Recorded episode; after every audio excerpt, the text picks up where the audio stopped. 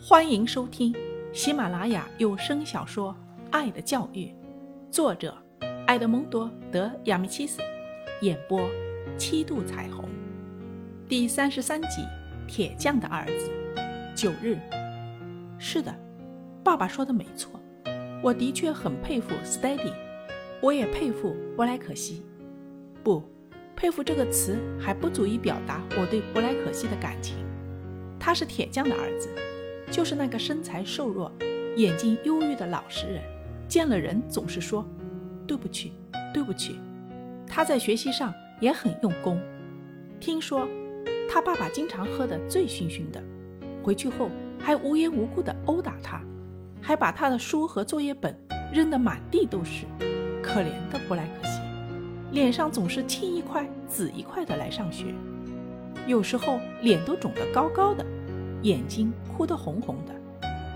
虽然如此，他也从不承认是他爸爸打的。每次同学们问：“你爸爸又打你了？”他便立即替他爸爸掩饰说：“不是的，不是的，我爸爸从来不打我。”有一天，老师看见他的作文本被火烧了一大半，就问他：“布莱克西，这不会是你自己烧的吧？”“是的。”我不小心把它掉到火里了，他声音颤抖地回答说：“其实，我们都明白，肯定是他爸爸喝醉了发酒疯，把桌子上的油灯踢翻了烧的。”布莱克西的家就在我家楼上的阁楼里，看门的人常常把他家的事说给我妈妈听。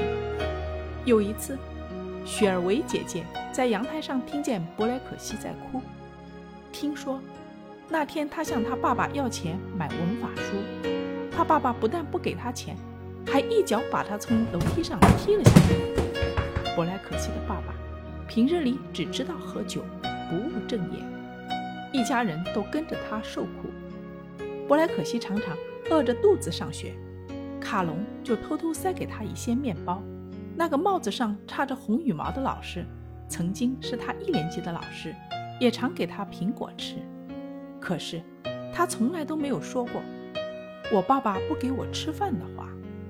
布莱克西的爸爸偶尔也会来学校里接他，来的时候脸色苍白，长长的头发遮住眼睛，还把帽子歪戴着，脚底下总是走不稳，一看就是个凶恶的人。